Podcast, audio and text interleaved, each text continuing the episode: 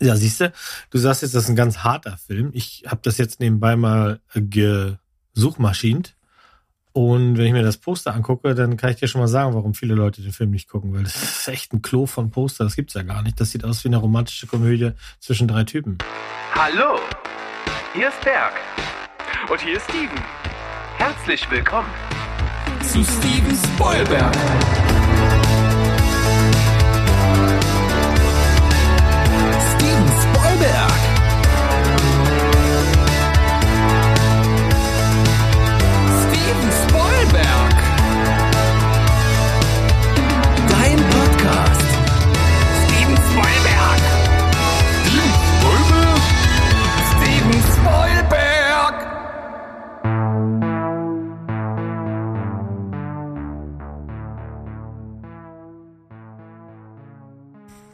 Heidio Welt da draußen. Wir sind zurück mit Steven Spoilberg, euer Lieblingsfilm- und Serienpodcast aus Leipzig, wie ihr sicherlich schon wisst.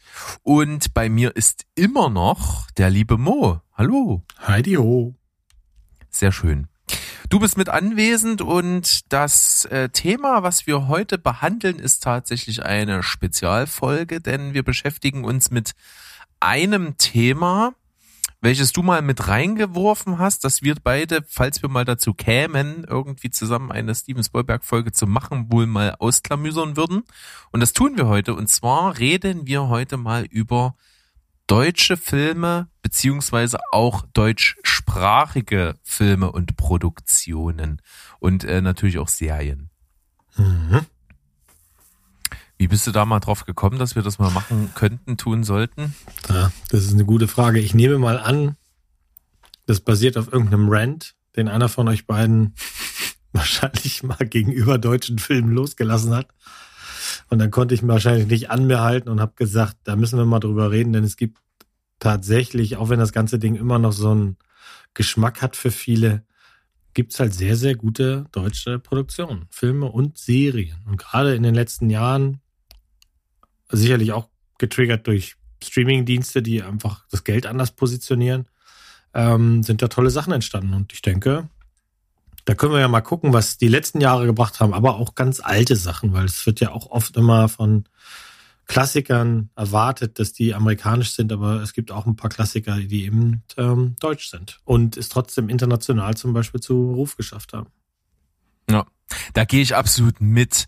Ich muss aber einfach sagen, ich kann mich da auch nicht rausnehmen, dass ich schon prinzipiell so ein kurzes Aufstoßen habe, wenn ich deutscher Film höre.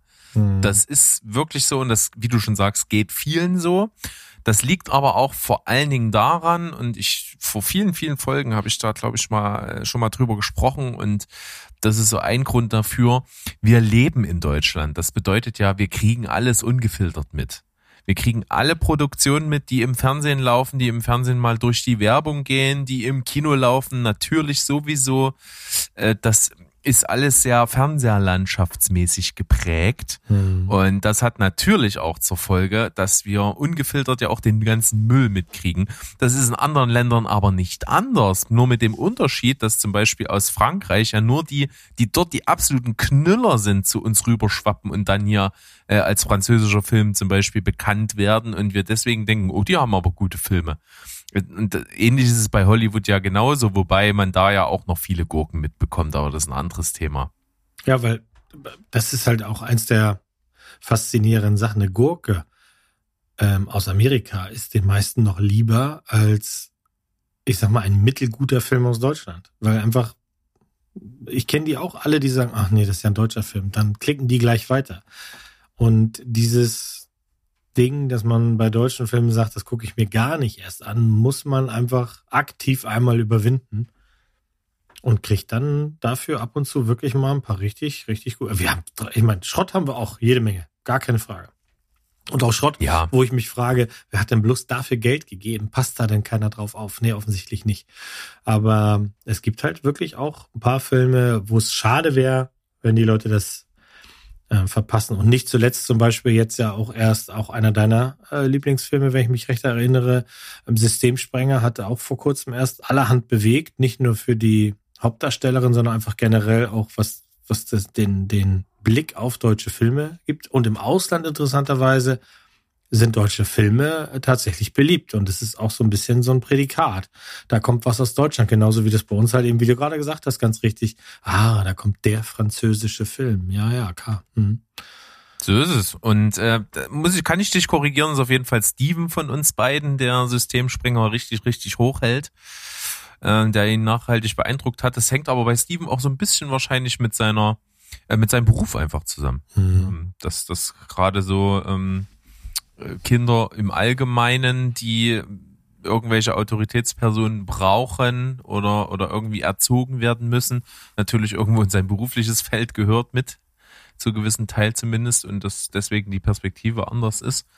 Ähm, ich habe ihm ja schon mal noch einen anderen Film dazu empfohlen, der so ein bisschen in die Kerbe von Systemspringer schlägt. Das ist tatsächlich ein französischer.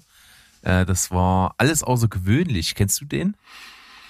Nee, Mit, kann ähm, ich nicht sagen. Vincent Kessel ist der.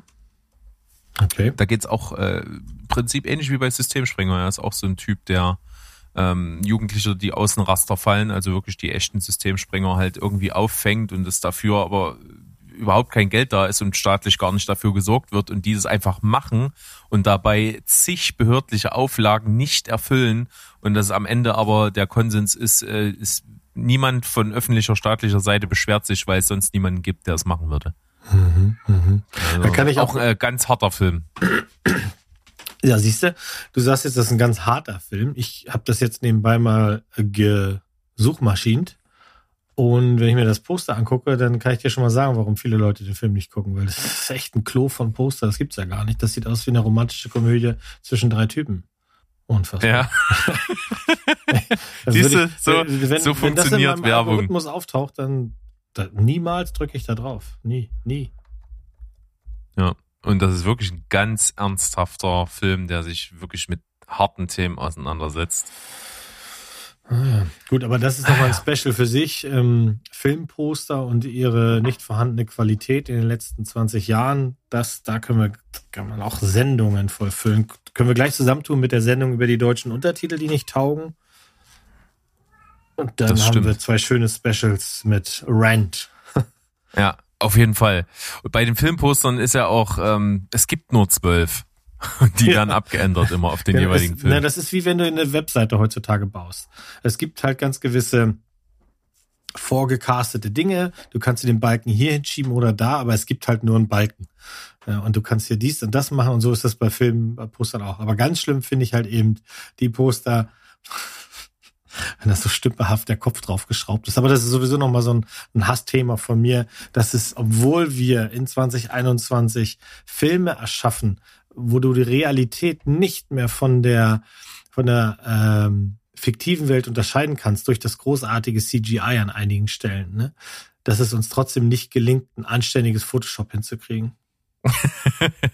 das fasst das ganz gut alles zusammen, dieses Thema. Aber wir schweifen ja ab. Mhm. Wir haben ja heute auf der Fahne, wie gesagt, die deutschen Filme, deutschen Serien, deutsche Produktion, auch deutschsprachige Sachen habe ich ja, wie gesagt, hier ein bisschen mit drinne. Es gibt ja auch von den äh, Kollegen in Österreich und der Schweiz und so, gibt es ja auch Beiträge, die so ein bisschen in das gleiche Schema fallen, beziehungsweise die man ja schon allein aufgrund der Sprache ja kaum davon unterscheiden kann. Und ja, wie du schon sagst, ne, da gibt's gute und weniger gute Vertreter. Äh, ich habe mich dem Ganzen mal einfach so genähert, dass ich mal so ein bisschen selber gucke, was ich äh, so alles geschaut habe, was so eine deutsche Produktion ist und wie das so wegkommt. Und da gibt's halt doch schon sehr viele gute. Und es gibt auch sehr große und es gibt auch persönliche absolute Lieblingsfilme, also die so eine 10 von 10 mit Herzchen dahinter sind, die tatsächlich deutsche Filme sind bei mir. Also da ist alles mit dabei. Und die Folge jetzt soll das ja so ein bisschen einfach mal auch aufgreifen, dass es wirklich gute, sehenswerte Sachen gibt, die auch ähm, zum Teil so deswegen so gut sind, weil sie das Typische, was man mit deutschen Filmen verbindet, gar nicht haben. Was ist denn das Typische? Für mich ist immer so ganz bezeichnend, für mich wirken deutsche Filme immer sehr hölzern. Das liegt an verschiedenen Sachen. A, dass äh, deutsche Schauspielschulen sehr theaterlastig sind von ihrer Ausbildung her. Das heißt also, die- lernen nicht explizit an den Filmschauschul, Schaus, an den Filmschauspielschulen, lernen die nicht Filmschauspieler, sondern hauptsächlich äh, Theater. Das macht viel mit denen, mit der Art, wie die sprechen, wie die spielen, wie die Sachen teilweise eben so ein bisschen overacten äh, und so ein bisschen Holzhammermäßig machen. Und äh, was auch immer sehr bezeichnend ist, die Dialoge klingen immer so wie ausgedacht. Was ja auch meistens sind. Ja. Also es gibt wenig Improvisation, es gibt wenig Nuscheln, wenig mal Wörter zusammenpacken, wenig äh oder m oder so Füllerwörter, weil das nicht im Text steht und das wirkt dann so unnatürlich beim Sprechen. Okay. Mhm. Ja, für Das viele ist für ist, mich ja, immer so, so ein deutscher Mief. vor ein paar Jahren war ja für viele typisch deutsch, wenn Schweighöfer drin war. Ja, gut. Es ist ja jetzt auch ein bisschen ad absurdum geführt, weil wir uns ja fragen müssen, was macht der bei Army of the Dead? Aber das ist auch wieder ein Ich, nee, du, Thema. ich glaube, das da, da, da habe ich überhaupt kein Problem damit, wenn der da mitspielt. Vor allem auch in seinem Outfit. Das, das kann schon ganz witzig werden. Ja, Ähm, bestimmt. Äh, Das will ich damit gar nicht in Frage stellen. Doch. Das ist ja, äh, das führt das dann wieder weg von dem äh, typisch deutscher Film ist, wenn Schweighöfer mitspielt. Ja. Hm. Hast Wie du nähern denn, wir uns? Oh, ja. Hast du denn, du hast ja gerade gesagt, eine 10 mit Sternchen gibt's. Ja. Das finde ich Und spannend. Und ich finde, Viele könnten das wissen. Ja, Ist ja auch ein ums andere Mal schon gefallen. Es ist bei mir natürlich Oh Boy. ah, ja, alles klar, mit ähm, Tom Schilling, richtig, richtig? Genau, Ja. von äh, das Regiedebüt von Jan-Ole Gerster, beziehungsweise war seine Ja. Abschlussarbeit der Filmschule. Ja, ja, ja, ja, ja, genau. Ich erinnere mich, ich erinnere mich. Ich habe den tatsächlich nicht gesehen. Ich, also ich finde ihn fantastisch. Es, es ist wirklich ein Film, der berührt mich, der, der löst in mir sowohl Mitgefühl als auch wirklich tief empfundene Freude und, und äh, Amüsiertheit einfach auch aus und ich mag alles an dem Film. Mhm. Und ich erinnere mich noch, als er rausgekommen ist, dass der ganz schön polarisiert hat. Dass er so ganz, ähm, also die Kritik war nicht besonders lieb zu ihm, sagen wir es mal so. Hm, kann ich mir auch vorstellen. Es ist wirklich total speziell. Es geht ja um, um Tom Schilling, der so ein junger, zielloser äh, Ex-Student ist, äh, der alleine lebt, sein Leben nicht auf die Kette gekriegt, hat nichts erreicht, hat sein Studium abgebrochen, sein Vater ist Anwalt und schiebt ihn jeden Monat äh, ein Tausender rüber für nichts. Der weiß auch nicht, dass er mit dem Studium aufgehört hat und er lebt so in den Tag hinein und du verfolgst ihn so an einem Tag äh, in so einer Odyssee durch Berlin und das ist äh, für mich ein toller Film, ist cool gemacht und der ist eben auch ein bisschen anders. Äh, sogar Michael Quistek, äh, Gott hab ihm selig, der hat ja auch eine Nebenrolle, wofür er auch die Lola bekommen hat in Deutschland für diese Rolle in dem Film. Mhm. Also ich finde ihn sehr, sehr fantastisch und der ist einfach auch so ein, so ein bisschen anders, weil er einfach so, so in den Tag hineinlebt, dieser Film. Er ist ja nicht so durchstrukturiert, das ist ein bisschen wie so eine Odyssee. Mhm. Findest du denn in dem Film irgendwie Anleihen? Das wurde ihm nämlich auch so ein bisschen vorgeworfen, dass er sich ziemlich viele Anleihen eben aus anderen Ländern holt und versucht so ein bisschen was zu sein, was er nicht ist. Gerade weil es schwarz-weiß ist, sehr viel Jazzmusik drin ist und Ja, ähm, dadurch wirkt er natürlich so ein bisschen äh, prätentiös.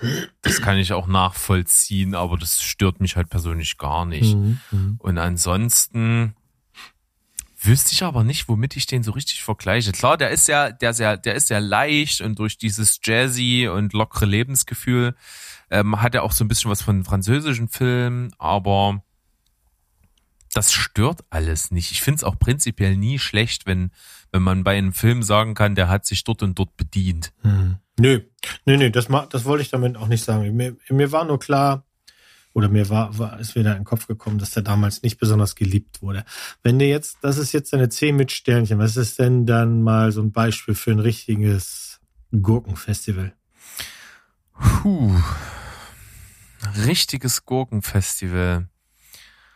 Ich frage jetzt hier einfach, ich will deine Struktur Ja. nicht durcheinander bringen, Entschuldigung. Nee, also ich habe mich, ich habe mich natürlich jetzt erstmal nur für diese Folge mit den guten Sachen beschäftigt. Aber es gibt sicherlich auch ganz, ganz viele richtige Klo-Filme. Mm, Ich, ich gucke mal, ich wälze derweile mal meine Liste, aber es ist auf jeden Fall auch. Ich kann auch gleich ähm, noch eine zu- andere Frage, weil mich das nämlich einfach interessiert. Wenn du jetzt mal so äh, darüber nachdenkst, was so als Klassiker bezeichnet wird oder oder alte, ganz alte Filme oder sowas, gibt's da irgendwas, wo du sagst, das ist ein deutscher Film, der wird auch oft als Klassiker genannt und das ist wirklich etwas, wo man sagen muss, hier ist was ganz Besonderes passiert. Mm, Ja, gibt's auf, also ein etwas jüngerer Klassiker, der jetzt nicht so richtig Klassiker ist, aber er ist schon ein bisschen was älter und der hat aber hohe Wellen international geschlagen, ist ja auf jeden Fall das Leben der anderen. Mhm. Der ist wirklich fantastisch. Also um den habe ich mich eben auch aufgrund dieser Abneigung gegen äh, deutsche Sachen lange, lange drum rumgeschlängelt und gedrückt. Und als ich ihn dann endlich gesehen habe, äh, musste ich wirklich sagen, äh, schade, dass ich das so lange vor mir hergeschoben habe, weil der ist wirklich toll. Ja, das ist ja auch einer der Filme, die übersetzt wurden, also beziehungsweise die auch in den, im Ausland ziemlich erfolgreich liefen. Ähm, ist sicherlich ein gutes Beispiel, ja. Mhm. 2006, ne? Mhm. Dann natürlich ein großer Klassiker, den ich aber immer noch nicht gesehen habe, ist natürlich das Boot. Ja. Ich, ich mag den auch. Es ist nicht so, dass ich den regelmäßig gucke, aber ich habe auch, äh, gibt ja diverse Fassungen davon, die sind alle hier bei mir zu Hause. Mehr oder weniger die Fernsehfassung habe ich tatsächlich nicht, was ja die längste ist mit, oh, ich will nichts Falsches sagen, aber so 280 Minuten, sowas in der Art. Ähm, Ja, Sechsteiler auf jeden Fall. da weiß ich auf jeden Fall, dass der mich damals auch nachhaltig äh, nicht geprägt ist das falsche Wort, sondern einfach, der hat mich gepackt, der hat das äh, das Beklemmende, was Wolfgang Petersen da gedreht hat mit der Unterkunft im U-Boot, das finde ich, hat er wahnsinnig gut gemacht. Und es ist auch kein Wunder, dass Jürgen Prochnow danach in den Staaten als äh, der die neue deutsche äh, Schauspielhoffnung da lange Zeit auch ja dann auch in jede Menge B-Filme in den Staaten letztlich war und so. Aber was er da abliefert, das ist schon wirklich wirklich gut. Auch Herbert Grönemeyer in seiner Schauspielerkarriere damals noch macht macht einen guten Job, tut genau das, was er da soll in der Rolle und die sind alle sind alle toll. Also ja, ich fand den auch gut und den würde ich auch immer wieder mal nennen, wenn man mit dem Thema was anfangen kann, weil das ist natürlich so ein themengetriebener Film. Wenn du nichts mit dem Weltkrieg da anfangen kannst und dich das mit der Maschinerie U-Boot oder wie geht der Krieg mit seinen Soldaten um, wenn dich das alles nicht interessiert, dann ist das natürlich nichts, ne? Ja, ge- gehe ich absolut mit. Was auf jeden Fall mir eingefallen ist, was Deutschland wirklich nicht gut kann, waren äh, viel Komödien in den 90ern.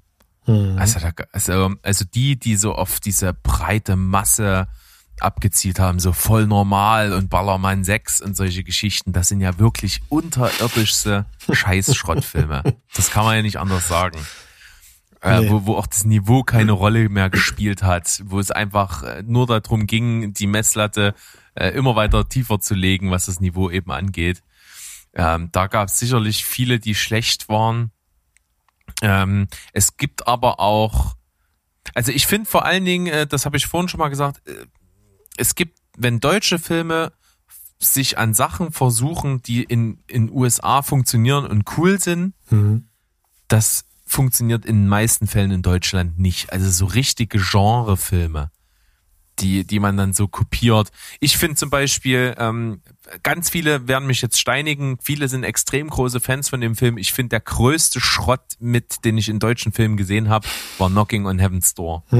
Ich wusste, dass Ich finde den grottenschlecht. Ja. Mhm. Und der ist ja wirklich so, der, der liebäugelt ja so mit Pulp Fiction und solchen Sachen und der Mhm. ist einfach nur scheiße. Mhm, mhm. Das ist tatsächlich so, dass der, ja, also auf den können sich die meisten einigen, eben weil er diese ganzen Referenzen hat und seinen eigenen Twist da drauf legt. Ähm, ich fand den damals auch toll, gar keine Frage, aber ich hatte einen Rewatch vor zwei, drei Jahren, glaube ich, oder sowas, und der funktioniert halt nicht mehr. Also da bleibt nichts von übrig. Da gibt's andere Filme, die ich früher schon mochte und die tatsächlich auch ähm, besser altern. Also du bist ja ein Freund von romantischen Filmen, das weiß ich ja. Und da fällt mir natürlich dann gleich ein ähm, das äh, wunderschöne Road-Movie im Juli, äh, den ich dir da, ist auch schon ein bisschen älter, ich glaube 20, 20 Jahre wird er auch schon alt sein, von Der 2000 sagt mit mir überhaupt gar nichts. Christiane Paul und äh, äh, Moritz äh, Bleitreu, Bleibtreu in den Hauptrollen. Von Du hast doch erst vor kurzem der goldene Handschuh gesehen, oder nicht? Ja, Und ich korrekt, dachte, ja. das hat ich dachte, das hat dich inspiriert, von diesem wunderbaren Regisseur alle Filme zu gucken. Das ist nämlich einer davon. Ja, nee. ich, bin jetzt nicht der größte. Also ich fand, ich fand zum Beispiel den äh, das Werk davor ähm, mit mit hier äh, Diane Kruger. Ähm, wie ist es denn aus dem Nichts? Es war auch nicht so mein Film. Nee, war es auch nicht. Nee, war es auch nicht. Aber im Juli ist eine tolle romantische Roadmovie-Geschichte, die, die immer noch geht. Aber ist kein großer Film. Also, Mhm. ne, das. Aber im Vergleich jetzt zu so einem Knocking on Heaven's Door, es gibt von Fuck You Goethe und den Impuls, äh, den das gegeben hat und die ganzen Nachmacher davon, beziehungsweise solche Sachen wie, wie heißt es hier, Coco Vin 1, 2, 3, 4, keine Ahnung, wie viel es da gibt, oder Stofftiere, denen irgendwelche Körperteile fehlen. Ja, also ich muss aber zugeben, kein Ohrhasen. Also den ersten davon, den finde ich halt wirklich noch unterhaltsam und gut. Der muss ich sagen, den finde ich lustig. Der ist auf den Punkt geschrieben. Der ist nicht zu albern, der ist nicht zu überdreht, der ist auch irgendwo storymäßig noch einigermaßen nachvollziehbar auf dem Boden geblieben. Hm. Das finde ich in Ordnung. Aber schon es, was war so dann, alles es wurde halt einfach kam. zu viel, ne? Ja, Das ist, das ist eher so, ähm, das ist eher so das Problem. Ja, also bei mir war es auf jeden Fall äh, bei zwei Uhr Küken, weiß ich noch genau, da gibt's die Anekdote äh, mit mir und meiner Frau, wie wir den geguckt haben. Und äh, der Abspann fängt an, ich laufe in die Küche, hole einen Eimer und stelle ihn unter dem Fernseher und sie so, was machst du da? Und ich so, "Na, der Schleim muss irgendwohin abfließen. Also der ist halt so zugekitscht, das Ja. geht halt gar nicht. Ja, ja, ja. Das ist äh, unkontrollierte Schleimabgabe ist da ein großes Thema. Gar keine Frage. Aber was man auf jeden Fall sagen muss, trotzdem gibt es Filme, die Mhm. sind wirklich, wirklich gut und das jetzt mal ab, abseits von, von Mainstream und Unterhaltung und so gibt's auch wirklich sehr ernstzunehmende Filme, die wirklich stark sind. Ja. Also ich muss auf jeden Fall mal sagen, ähm, ich habe das Leben der anderen genannt, der ist wirklich einfach ernst zu nehmen, der Film, der ist echt gut. Dann natürlich der Untergang, das Ja. ist eine wahnsinnig tolle Auseinandersetzung mit dem, mit diesem ganzen Thema und auch schön, einen, einen Film über den Zweiten Weltkrieg zu sehen, der sich mit so einer kleinen Episode befasst und so ein Mikrokosmos. Hm. Das ist fantastisch. Dann gibt's natürlich den Systemsprenger, der äh, jetzt ja unlängst erst für Furore gesorgt hat, auch international. Ähm, es gibt aber auch so ein paar kleinere Filme, die ich wirklich sehr empfehlen kann, zum Beispiel In den Gängen. In den Gängen ist ein ganz, ganz fantastischer Film. Der ist so ein bisschen mit Lokalkolorit hier so angereichert, was äh, so hier um Leipzig und im Osten und so Mhm. äh, abläuft. Aber der ist ganz toll gedreht, noch toller geschauspielert und äh, einfach ein wunderbarer Film. Äh, und äh, vor vielen Jahren mal in einer Sneak gesehen, äh, auch nicht so bekannt, der Film Freistadt. Ja. Hast du davon schon mal was gehört? Nee, kein bisschen. Das äh, ist die Geschichte von so einer äh, so einer jugendlichen Besserungsanstalt. Also Mhm. quasi ein bisschen wie die deutsche Version von King of Devil's Island. Äh, ist also so eine, ja, wie so ein Arbeitslager für Jugendliche, die straffällig geworden sind oder anderweitig irgendwie nicht erziehbar und die werden dort halt äh, wie in einem Arbeitslager eben äh, zusammen äh, untergebracht und müssen dann dort wirklich Schwerstarbeit leisten, äh, Stichwort Torfstechen und so. Mhm. Äh, und der ist wirklich hart, aber genial gedreht und toll geschauspielert, richtig gute Kinderdarsteller, die auch jetzt, glaube ich, noch kein Mensch kennt, aber die sind einfach stark. Sagt mir tatsächlich nichts, ne? Aber es, ich habe ist schon ein paar Jahre älter, Mhm, aber ich habe auch auf der gut. Liste der deutschen Filme auch allerhand übrig, weil meine Couchbegleitung auch jemand ist, die per se erstmal sagt, Deutsch muss jetzt nicht unbedingt sein. Und da habe ich auch wirklich, da habe ich es auch wirklich schwer, mich da, äh, mit Argumenten dann äh, durchzusetzen, weil da ist es wie bei so vielen, dass sie sagt, nö, lieber nicht. Also wenn es einen Ersatz gibt, Wenn gerade noch was anderes auf der Liste ist, dann wird das eher geguckt. Wenn man dann mal was guckt und es ist dann auch wirklich ein guter Film, dann ist hinterlässt das auch Eindruck, aber ist niemals, und das ist halt, das ist mir auch noch nicht vorgekommen, dass irgendwer gesagt hat, ich habe den Film gesehen und seitdem gucke ich aktiv deutsche Filme. Also das ist mir auch noch nicht untergekommen. Also Nee, wenn, wenn man sich stimmt. mit Leuten äh, unterhält und man sagt vielleicht, ähm, dass das ganze Werk von Patrick Akin, äh, das kann man sich komplett geschlossen ansehen oder sowas, dann sagen die meisten, na, ich habe den gesehen, aber jetzt den nicht oder den nicht oder so. Ähm, aber nie sagt einer, ja, weil ich weiß, wie gut deutsche Filme sein können, äh, gucke ich jetzt alles, was Deutsch ist, weil dann fällt den Leuten ganz schnell halt wieder der Tatort am Sonntag ein oder das Traumschiff oder der Bergdoktor oder weiß der Frosch und dann sagen sie, das ist ja, nee, das taugt ja alles nicht. Mhm. Die haben ja auch so die, gerade diese Fernsehproduktionen, seien es eben serielle oder eben vor allen Dingen eben in Deutschland ist halt Krimi. Krimi ist so das deutsche Ding, was produziert wird, noch und nöcher. Da gibt's 5000 verschiedene Reihen. Und ähm, ähm, für viele ist es, sind, sind diese deutschen, ich sage jetzt mal, austauschbaren Krimis, das, was für mich so diese, diese seichten äh, Romcoms sind. Ne, das ist einfach äh, ab, äh, abschalten, sich das angucken, man ist nicht zu angestrengt. Es ist einem auch äh, ein Stück weit egal, was passiert. Man weiß ja auch, was passiert und wer da so der Mörder ist. Das kann man sich an zwei Fingern abzählen. Äh, Das ist aber wahrscheinlich auch okay. Ich hatte die Situation jetzt tatsächlich jetzt äh, erst vergangenes Wochenende mit meiner Mama. Da waren wir halt äh, bei meinen Eltern, war ich, waren wir da und haben geguckt und oder was heißt geguckt, wir haben äh, halt Mittag gegessen und so und dann saßen wir halt so noch ein bisschen rum und da hat meine Mama nebenbei noch so ein Krimi zu Ende geguckt, den sie angefangen hat. Auch so ein, ich weiß gar nicht, was es war. Und ich habe da so fünf Minuten zugeguckt und dann habe ich so frech, wie ich bin, gesagt, ist, na, aber gut geschauspielert ist das nicht, ja. Und da habe ich irgendwie so einen Nerv getroffen und hat meine Mama genau das gesagt. Äh, weißt du, für mich ist das einfach eine halbe Stunde Hirn abschalten und wenn ich in, in, in zwei Monaten mir den nochmal angucke, weiß ich nicht mal mehr, wer Ja. der Mörder war und kann mir das nochmal angucken, als hätte ich es zum ersten Mal gesehen. Ja, also wir wissen ja, und das ist tatsächlich, habe ich ja eingangs mal gesagt, dank der Streaming-Dienste, die eben auch viel Geld in Produktion pumpen und das Konzept Streaming-Dienste und wie die Geld verdienen, hat sich mir noch nicht erschlossen. Das kann mir mal einer gerne in den äh, sozialen Netzwerken mal erklären, weil sie geben sehr, sehr viel Geld aus, zeigen den Film dann für einen kleinen Betrag. Also das heißt, so ein Film soll wahrscheinlich neue Kunden jede Menge binden. Ich weiß ich nicht, ob sich das rechnet, wenn sie dann in so eine Serie, in eine fantastische Serie wie Dark, da wirklich richtig, richtig viel Geld reintun, weil sie vorher ja auch nicht wissen, dass das durchschlägt. Also insofern finde ich das mutig und freut mich sehr. Es gibt natürlich auch dadurch noch ein größeres Angebot an Filmen, Deutsch, ähm, wie, wie auch aus anderen Ländern. Und das heißt, die Quote der Gurken wächst dann natürlich auch unmittelbar. Das lässt sich auch alles nicht verleugnen. Und auf eine sehr, sehr gute Serie wie Dark folgen wahrscheinlich also mindestens drei, vier Serien, die eher so meh sind. Ne? ja.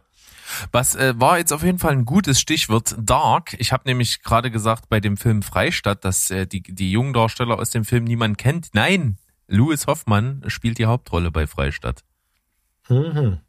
Ja. der Hauptdarsteller auch aus Dark äh, und mir sehr positiv auf jeden Fall im Gedächtnis geblieben, die Schauspielleistung und auch sonst, wie gesagt, harter Tobak, aber äh, echt guter Film gewesen. Und was haben wir noch? Ich habe hier noch von ernsten Filmen, äh, die mir auch gut gefallen haben, was aber auch so so totales Lokalkolorit ist, äh, war der Gundermann-Film. Mhm. Der hat auch sehr Wahrscheinlich für mich, tatsächlich äh, für jemand, der aus dem Osten ist, vielleicht nochmal ein anderes Ding als, als vielleicht jetzt für dich. Ich weiß nicht, wie, wie, wie da der Bezug ist. Also in Bezug, Bezug hatte ich keinen großen. Ich kannte den auch tatsächlich nicht. Ich habe den Film gesehen, weil ich den äh, Hauptdarsteller ganz gut finde. Tatsächlich. Und ja, also ich habe den nicht so gefühlt, wie ich es mir erhofft habe, ganz ehrlich. Leider. Mhm. Ähm, ich mochte den, aber ich habe wirklich, also was du gerade sagtest, diese Verbindung zu dem, äh, zum Lokalkolorit geht mir halt so ein bisschen ab. Aber von der Machart ist der, ist der wirklich gut. Und äh, Alexander Scher, ich, ich mag den irgendwie, weil der auch schön wandlungsfähig ist. Der kann halt wirklich alle Hand spielen. Das mochte ich ganz gerne. Ja.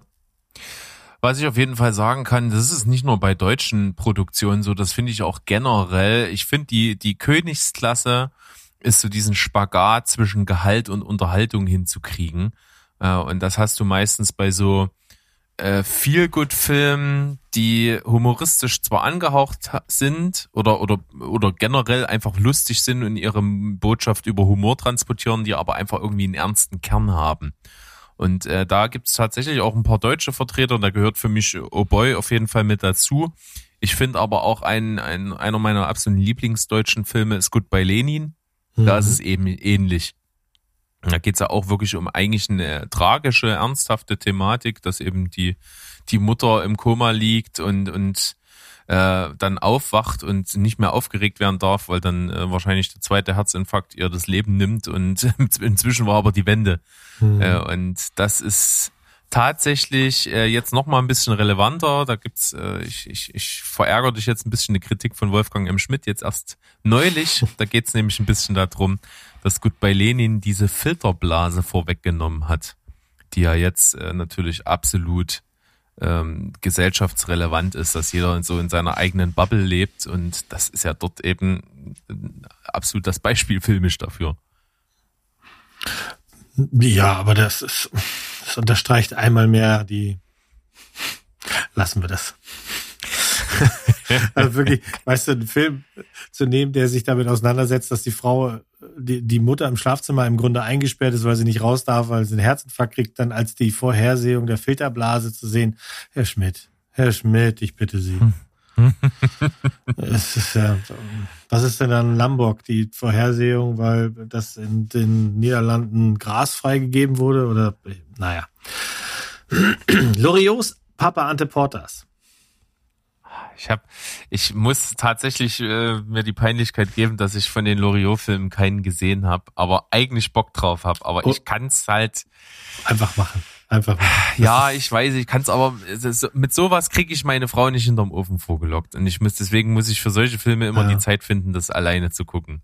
Ich, ich kann das sogar verstehen tatsächlich, weil sich Loriot mir auch erst sehr spät erschlossen hat, aber das ist auch so ein Film, aus dem nimmst du dann so viele Sätze mit die dann in deinen Lebensalltag einfach überfließen werden. Das kann ich dir ja, jetzt schon Ja, das gibt's schon bei mir. Das ja. gibt's schon bei mir. Also ich habe schon äh, teilweise Floskeln und so, die aus Loriot-Filmen sind, ohne sie jemals gesehen zu haben. Na, siehst du, jetzt musst du so nur ein, ein schönes ansprechendes Mauskraut zum Beispiel. genau, ja. Also musst du. Ja, also die die die, die leichten Filme, die auch eine ernste Thematik haben, äh, die, die, die finde ich auch gut. Ich finde auch die ernsten Filme, die eine ernste Thematik haben, auch gut. Klassiker. Ich kann zum Beispiel auch mit den, mit den richtigen Klassikern, die immer genannt werden, sowas wie äh, M, eine Stadt sucht einen Mörder, kann ich was mit anfangen, weil ich halt sehe, was daran so besonders ist. Ne? Und allein wenn wir auf, auf die Jahreszahl gucken, 1931, was da filmisch gemacht wurde, das ist, äh, das ist schon ziemlich einzigartig, ne? Metropolis oder sowas noch viel früher. Mit sowas kann ich genauso viel anfangen, wie halt eben auch mit, ja, Papa Ante Portas, Herr Lehmann, fand ich, es ist auch ein schöner, äh, kleiner deutscher Film. Gegen die Wand hat mich damals tatsächlich eiskalt erwischt. Ein Schauspieler äh, wie Birol Ünel habe ich vorher noch nie gesehen, ehrlich nicht. Also, boah, Mhm. Auch, auch, vom Verstehe ich. auch vom Thema her und ähm, auch ein Schauspieler, der leider viel zu früh gestorben ist. Aber auch die neue Art damals, Ende der 90er, Lola Rent, was Tom Tü äh, Tykwer da gemacht hat, das sowas gab es ja auch noch nicht. Das sind ja alles Sachen, die haben auch so ein bisschen den, den Weg geebnet für andere Leute, die sich dann was trauen konnten. Und natürlich gibt es zwischendurch immer wieder Sachen wie Schule, Klassenfahrt, äh, Fuck You Goethe oder sowas, die ein anderes Kino Publikum eben auch abgrasen sollen, aber nicht, nichtsdestotrotz, die spielen halt eben auch Geld ein. Und das erlaubt dann wieder ganz andere Filme, die, die, die vielleicht vorher gar nicht, ähm, hm, ja, die, die Leute sonst vorher vielleicht gar nicht hätten machen können, ne? Ja, na klar. Also jetzt, wo du Schule sagst, ne, das weckt in mir natürlich ein unglaublich nostalgisches Gefühl. Hm. Weil das war ja wirklich, äh, wo ich, wo ich jung war und das war einfach der Film, den wir da alle geguckt haben. Da haben sich alle drüber unterhalten und ja, das, das hat natürlich einen anderen Status als jetzt ein Fuck You Goethe für mich. Ja, ja, klar, das ist ja dann auch immer, das sagt ihr ja auch sehr oft in euren Shows hier. Es ist ja auch immer ein Zeitzeugending. Also, wie alt war ich da, als der Film gekommen ist und habe ich den aktiv erlebt oder habe ich da einen Film geguckt, den es schon x Jahre gab? Und dementsprechend ja. Hast du vielleicht ein gutes Gefühl, fühlst aber nicht zum Beispiel, sagen wir mal was ganz Dummes jetzt, Werner Beinhardt. Äh, es gibt niemanden aus meinem äh, äh, Lebenszirkel, der den Film nicht gesehen hat. Weil 1990 war das der Film.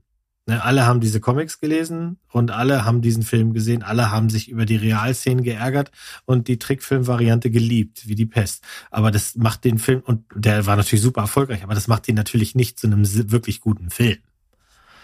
Ja, Oder ich verstehe halt, genau, was du wenn meinst. wir mal ja. beim, wenn wir beim Fernseh bleiben, einer der ersten, der ja tatsächlich dieses TV-Kino-Ding ähm, geknackt hat, war ja eben Götz George als Schimanski aus dem Tatort entstanden. Die Tatorts mit Schimanski waren immer super erfolgreich, waren so erfolgreich, dass es dann einfach diverse Kinofilme mit sich nachgezogen hat. Und es hat ja gut, keine Ahnung, ich glaube 35, 40 Jahre gebraucht, bis das einem weiteren äh, Tatortkommissar mit Schiller dann äh, wieder gelungen ist. Jetzt kann, kann man die beiden auch nicht direkt miteinander vergleichen. Die Schauspielkunst von Götz George ist weit über dem von Herrn Schweiger. Aber es kann halt so einen Impact haben, dass dann plötzlich der Drang entsteht und diese Not entsteht, wir müssen hier mal was Großes wagen und versuchen. Und das mal klappt das und mal klappt das nicht. Und ich denke halt, wenn Streamingdienste weiterhin da zum Beispiel auch Geld reinpumpen in Projekte, die auf den ersten Blick vielleicht nicht unbedingt massentauglich sind, wie zum Beispiel auch unorthodox, ja, dann äh, kriegst du plötzlich eine der besten Serien, äh, die es in den letzten Jahren gegeben hat, zu einem Thema, dass, wenn du das auf dem Papier liest und deinem Nachbarn vielleicht vorliest, der sagt, naja, was interessiert mich das Dasein in einer jüdischen Gemeinde? Und dann Mhm. kommt diese Serie und knallt da rein und plötzlich ist man mittendrin. Ne? Ja, genau. Also das ist halt auch ein ganz großes Stichwort. Es gab, wie in wahrscheinlich jeder Filmgeschichte von jedem Land, irgendwo einfach Wegebner. Die einfach bis heute noch einen großen Einfluss haben, das, zweifelsohne. Äh, aber äh, heutzutage hast du ja eine unglaublich internationale, offene Welt, wo eigentlich in jedem Land überall alles geht in irgendeiner Form, beziehungsweise es Leute gibt, die einfach Bock drauf haben, nicht das zu machen, was so Standard ist und äh, dann einfach auch tolle Filme erschaffen können. Ich spreche jetzt zum Beispiel gerade so Richtung, es gibt ja auch so echte Genrefilme, die mit dem, was so, äh, die du siehst und dann nicht mal sagen würdest, okay, das ist ein deutscher Film. Äh, mir geht's zum Beispiel so mit Hakazusa, über den habe ich ja auch schon mal gesprochen. Das ist ja eine deutsch-österreichische Produktion vom Österreicher Lukas Feigelfeld, der ja ein bisschen wie The Witch, der natürlich international äh, auch sehr populär, erfolgreich war, einfach das Leben einer, einer Frau porträtiert, die abseits der Gesellschaft lebt und deswegen äh, abergläubisch in, in früheren Zeiten einfach als Hexe bezeichnet wird und ausgestoßen wird und wie die mit ihrem Alltag klarkommen muss. Und das ist natürlich was ultra eigenes, ultra düsteres und der Film ist definitiv nicht was für jeden, aber der hat mich halt umgehauen damals.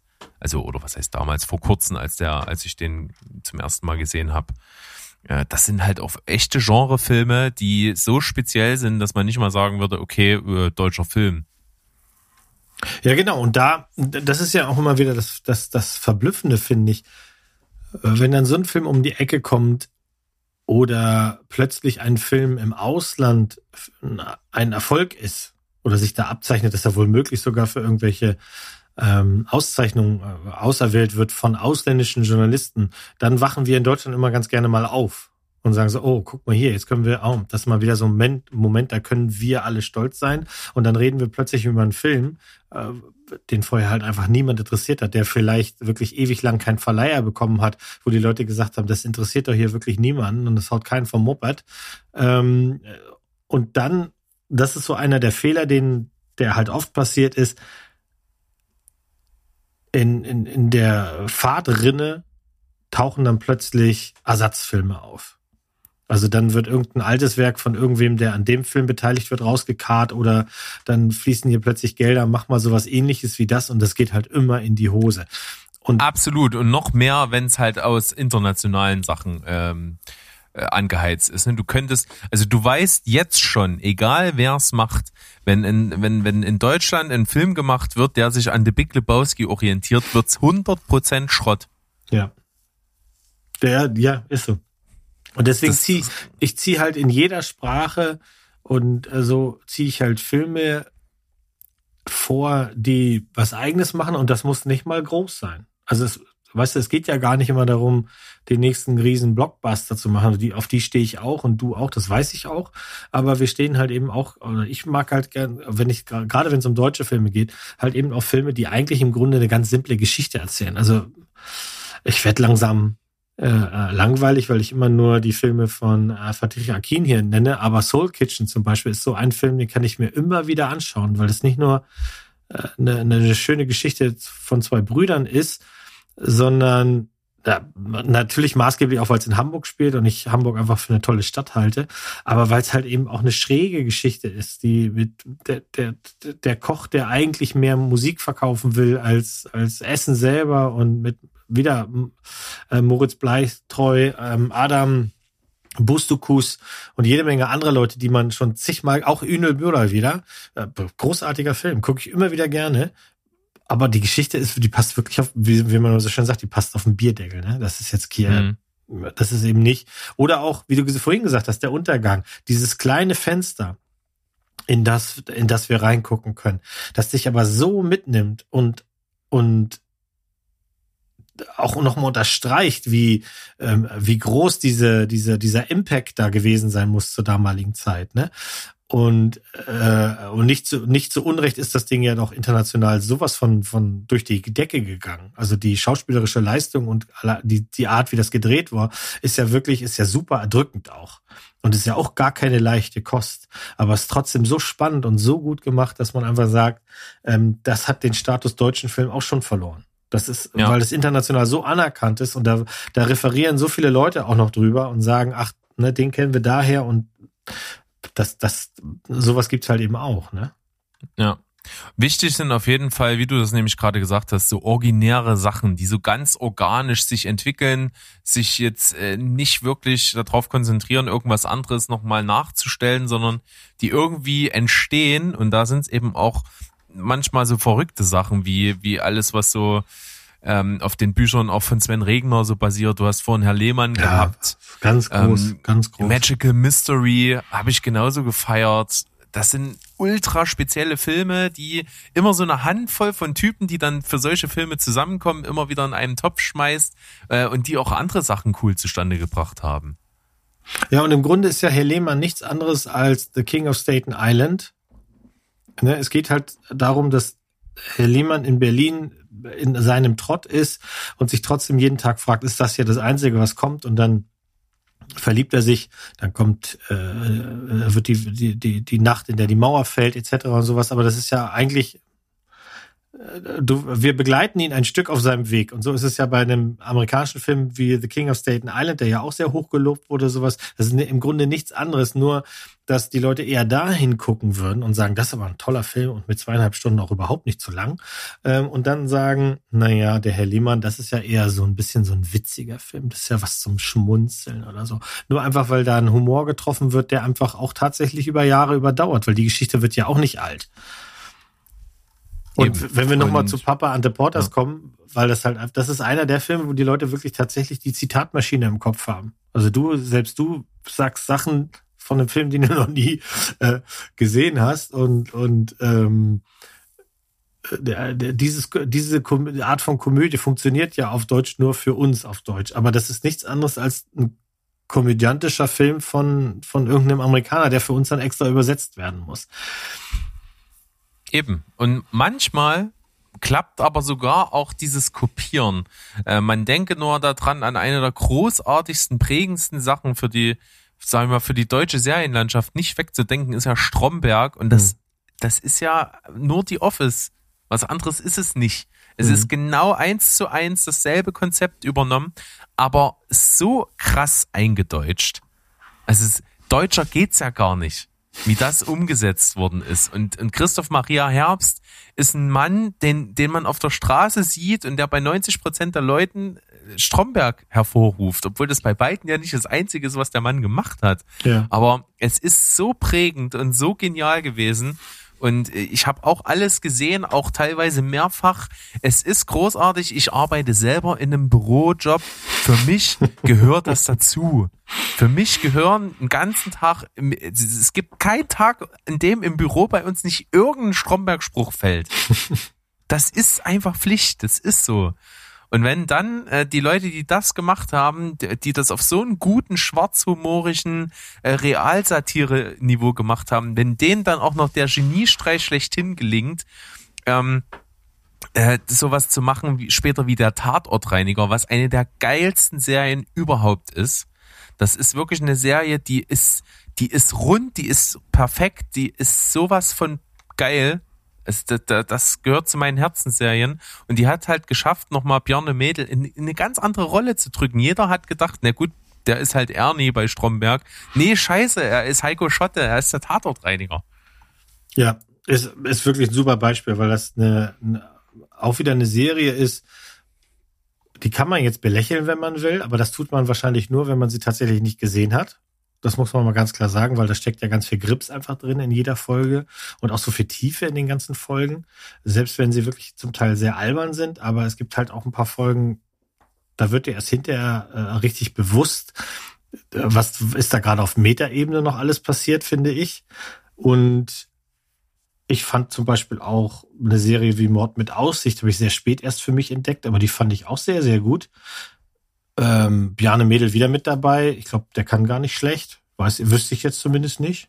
Mich hat zum Beispiel nicht so abgeholt, äh, Tausend Arten Regen zu beschreiben. Das ist auch ein sehr, sehr melancholischer Film mit ihm.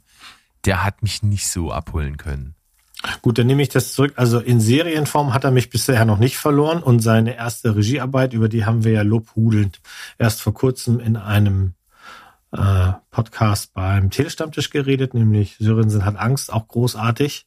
Ja, und wenn man eben solche Filme einfach aus, und vielleicht schließen wir einen kleinen Kreis, wenn man solche Filme aus Glatz nicht guckt, weil man sagt, das ist ein deutscher Film, dann tut man sich selber halt überhaupt keinen Gefallen. Wenn man sagt, es gibt so 50 Filme, die hat jeder irgendwie für sich selber mal irgendwann definiert, wo er sagt, ich glaube, die sollte jeder gesehen haben. Und ich sag mal, du versuchst es deinen Freunden näher zu bringen, vielleicht deinen Kindern, vielleicht deinem Enkelkind, vielleicht einfach nur einem Kumpel näher zu bringen, zu sagen, pass mal auf, die, die Filme finde ich halt wichtig. Und das sind ausländische wie deutsche, das sind, keine Ahnung, je nachdem, wo deine, weil es gibt ja auch Leute, die stehen halt zum Beispiel auf die Art, wie asiatische Filme gemacht werden, die sich, eine Art, die sich mir zum Beispiel auch komplett nicht erschließt. Und ich habe auch Schwierigkeiten mit französischen Filmen. Aber ich würde die nie per se einfach alle ausschließen, sondern wenn ich verstehe, Richtig. ne, wenn ich verstehe, was da passiert oder das Thema interessiert mich oder jemand, der mich interessiert als Mensch, sagt, das Ding hier ist richtig wichtig, weil, ja, dann gucke ich das. Und ob ich dasselbe fühle, das weiß ich ja vorher sowieso nicht. Aber ich finde mal immer so diese zwei Stunden Zeit, die kann man sich echt nehmen. Und man muss nicht immer darauf warten, dass einem jemand von außen sagt, das ist übrigens ein ganz guter Film. Das kann man auch selber äh, machen. Und wir haben echt ein paar Klassiker, die sollen auf die, die gehören auf die Liste der 100 besten Filme. Und die sind dann halt eben zufällig deutsch. Das ist so. Üben. Was auf jeden Fall noch äh, cool ist, sind so so ein paar wirklich spezielle Dinge. Es gibt auch was, äh, auch manchmal Fernsehproduktionen, die einfach gut sind. Und zum Beispiel gibt's da äh, mehrere Filme von Jan Georg Schütte, der hat ja auch immer mal so kleine Nebenrollen bei Stromberg und bei ähm, Tatortreiniger und so. Äh, und der Mann ist aber eben nicht nur Schauspieler, sondern ist auch äh, Drehbuchschreiber, Regisseur und so. Und der hat äh, drei Improvisationsfilme gemacht. Der, ah, der hat also mhm. fürs, fürs Fernsehen einfach wirklich namhafte deutsche Schauspieler genommen, äh, eine Story kreiert und denen für ihre Figuren nur so ein, so ein, so ein Charakterprofil zum Lesen gegeben und alles, was in dem Film passiert, ist komplett improvisiert. Das funktioniert mal, mal richtig geil und mal nicht ganz so, aber trotzdem noch gut. Da gibt's drei Filme. Der eine ist Altersglühen, Speed Dating für Senioren, den kann ich sehr empfehlen. Da ist auch Michael Quistek zum Beispiel mit dabei, Mario Ardorf und äh, Senta Berger und sowas. Die sind also wirklich, wie der Name sagt, sind Senioren, die sich dort in so einer alten Villa zum Speeddating treffen und dann äh, reden die einfach miteinander. Das ist echt ein cooler Film, witzig, äh, super gemacht und äh, was auch noch fast genauso gut ist, ist äh, Wellness für Paare. Äh, so ein einsamer Landsitz, wo so ein, so ein Wellness-Ressort ist und dort ist aber kombiniert diese Wellness mit ähm, Paartherapie. Da sind halt auch ganz viele Paare von deutschen namhaften Schauspielern, die sich dort zusammenfinden und ihre Eheprobleme besprechen. ist auch mega lustig. Und dann gibt's halt noch so ein klassisches Klassentreffen-Ding, nicht zu verwechseln mit dem von Till Schweiger. Mhm. Äh, da kommen auch ganz viele zusammen in so einer wirklich, wie man es kennt, irgendwie so in so einer Kleinstadt, so eine alte Butze. Da das atmet noch irgendwie so äh, Gelsenkirchener Barock, sage ich gerne, ne? so also wirklich uralt, seit den 70er Jahren hat sich da das Interieur nicht verändert drinne und dort feiern die so ihre Party, das sind alles irgendwie traurige Gestalten, die hauen irgendwie nur auf die Kacke mit dem, was sie vermeintlich für Geld gemacht haben, aber sind also traurige Figuren. Gibt's auch richtig gute Momente drin. Also das sind so drei Filme, die sind sehr speziell, aber das, das ist auf jeden Fall was eigenes, so Improvisationsfilme, die ein ganz gutes Gespür für, für, für, die, für die Leute haben und einfach auch so ganz gut unsere Schauspielerriege so ein bisschen abbilden können. Und siehst du, und jetzt hast du gerade, also ich habe von Klassentreffen gehört, von den anderen beiden nicht. Bei Klassentreffen habe ich ja auch gehört, so ein bisschen Hintergrund, dass wahnsinnig viel Material gedreht wurde und das wurde dann fürs Fernsehen halt zusammengeschnitten zu einem 90-minütigen Fernsehfilm und es gibt auch eine sechsteile Serie, äh, Serie dazu aus Restmaterial quasi. Aber was ich nicht wusste ist, äh, wer ist Jan-Georg Schütte? Und jetzt, wo ich ihn sehe, ähm, Der Busfahrer von Stromberg der Film zum Beispiel. ja, Oder, Frido aus, äh, der zweimal wiederkommt beim Tatortreiniger. Genau, beim Tatortreiniger habe ich ihn gesehen und auch bei Check Check, wo ich auch schon mal reingeguckt habe. Das läuft ja auf Ja. Join, diese deutsche Comedy-Serie von Klaas Häufer Umlauf. Die, Ja. auch, die, die hat auch ganz feine Momente und ist auch so ein bisschen fein ziseliert Komödie mit ein bisschen Tragik, weil sein Vater ja äh, immer stärker an äh, Demenz leidet. Und da gefällt er mir, weil da ist er so ein steifer Arsch, der aber ein Rebell sein will. Das ist schon, ist schon echt Der ist super gut, Ja, äh, absolut. Aber Und siehst du so- Wie gesagt, die beiden Filme von ihm sind klasse. Also Wellness für Paare ist super und Altersglühen auch. Werde ich, ähm, siehst du, kommt, scheiße, kommt auf die Liste. Hm, Sehr schön. ja. Dann gab es tatsächlich einen Film, der, von dem ich was komplett anderes erwartet hatte und mich mehr oder weniger drum gedrückt habe und dann aber überrascht war, dass der ganz anders ist, ist äh, Frau Müller muss weg. Den habe ich nicht geguckt, weil dieser überraschende Moment ist mir nicht gegeben. Ja, äh, lass dich gerne mal überraschen. Es ist überhaupt nicht, was du erwartest. Das ist ein, das ist ein Kammerspiel. Frau Müller muss weg, sagt er. Mhm. Ja, das ist also, ähm, die kommen dort zusammen. Das ist wie so ein Elternabend. Ich habe den angefangen, aber wir haben den tatsächlich wieder ausgemacht. Also du, du weißt ja, Okay. das habe ich dir ja schon ein paar Mal erzählt und du bist da ja ganz anders als ich. Ähm, wenn wir einen Film nicht fühlen, machen wir den tatsächlich auch aus und den haben wir nicht gefühlt. Wir haben eine halbe Stunde oder so geguckt und den haben wir irgendwie nicht gefühlt. Aber Gerade so das, das Wechselspiel zwischen äh, Anke Engelke und Charlie Hübner. Das ist, Mhm. glaube ich, der mitspielt. Fand ich echt gut. Und dass der auch so Kammerspielmäßig ist. Das spielt ja alles nur während dieses Elternabends in diesem Schulgebäude statt. Das, äh, das fand ich eigentlich gut. Ja, also ich bin ja weit davon entfernt, das nicht nochmal zu versuchen. Ja. Wir- es wir gibt können- auch so sehr spezielle Komödien Ja. in Deutschland, die, die einfach äh, nicht jedermanns Geschmack treffen. Das kann ich vollkommen verstehen, aber es gibt natürlich auch Filme, die feiere ich halt ohne Ende, wo ich verstehen kann, dass, dass, dass 90 Prozent der Leute abwinken. Das ist natürlich ein Film von mir oft zitiert, oft genannt. High Alarm am Müggelsee. Das Ja. ist für mich ein killer geiler Film. Ich liebe ihn. Und dass den viele nicht mögen, kann ich auch, kann ich tatsächlich auch verstehen, weil da muss man schon einfach, da muss man halt komplett loslassen für. Absolut. Ne? Ich habe das jetzt schon mehrfach, äh, also auch äh, quasi als Anleitung gegeben. Die erste Szene ist absolut sinnbildlich. Wenn du da nicht lachen kannst und dich fragst, was Genau, ist das für Schrott, dann machst du aus, weil es besser wird's nicht mehr. Ja. Und ich habe halt so einen Film, der mich als Kind mal geprägt hat. Also wirklich alter, alter Film, ähm, den ich aber auch immer wieder nochmal empfehle, wenn man, äh, weil du sagst, das ist auch so ein bisschen, äh, naja, Kammerspiel ist es nicht, sondern einfach, es geht eher so darum, um den, den Wahn, den ein dem ein Ermittler verfallen kann, wenn er den Fall nicht lösen kann. Und ähm, das ist für mich halt eben, das geschah am helllichten Tag. Mit Ja, Ha- das ne, aus Heinz 58, Rühmann? Heinz Rühmann, genau. Ja. Sigrid Lowitz und basierend auf einer Geschichte von Friedrich Dürrenmatt. Das Ding ist ja schon, ist ja mehrere Male verfilmt worden, auch amerikanisch verfilmt worden, aber dieses deutsche Original, ja, weiß ich auch nicht. Ich weiß, ich weiß gar nicht genau, wann ich das gesehen habe. Aber das hat da damals was mit mir äh, gemacht und die Schauspielerriege ist einfach, pff, ja, Das stimmt. Was sich mir zum Beispiel gar nicht erschließt, was extrem beliebt ist, ist die Feuerzangenbowle. Ja, das ist wieder eine, genau, das ist wieder eine ganz andere Richtung, wo ich auch sage, ja, da fehlt uns wahrscheinlich dieses, ähm, weißt du, bei, bei, es geschah am helllichten Tag, das ist ja im Grunde, ist das ja ein, ein Krimi. Ja. Und, und du verfolgst halt den, den Polizisten, wie der im Grunde das Versprechen gibt, den Täter zu fassen, auch wenn er weiß, wahrscheinlich kann es nicht, denn der, dieser Verbrecher ist sehr perfide und er ist sehr, sehr gut in dem, was er da tut. Und er schnappt sich halt Kinder. Und das ist natürlich das Schlimmste, was du machen kannst, wenn du sagst, den Eltern versprichst, ich, ich, ich werde ihn fangen und ich werde ihn ja, seiner gerechten Strafe äh, zuziehen. Das heißt, dass dieses Drama ist da sofort von, von der ersten Sekunde in und du kannst das nachvollziehen. Bei der Feuerzangenbowle ist das so eine Art von Studentendasein, das sich uns einfach nicht mehr erschließen wird, weil das, ja, das, das hast du in keiner deiner Generationen drinne.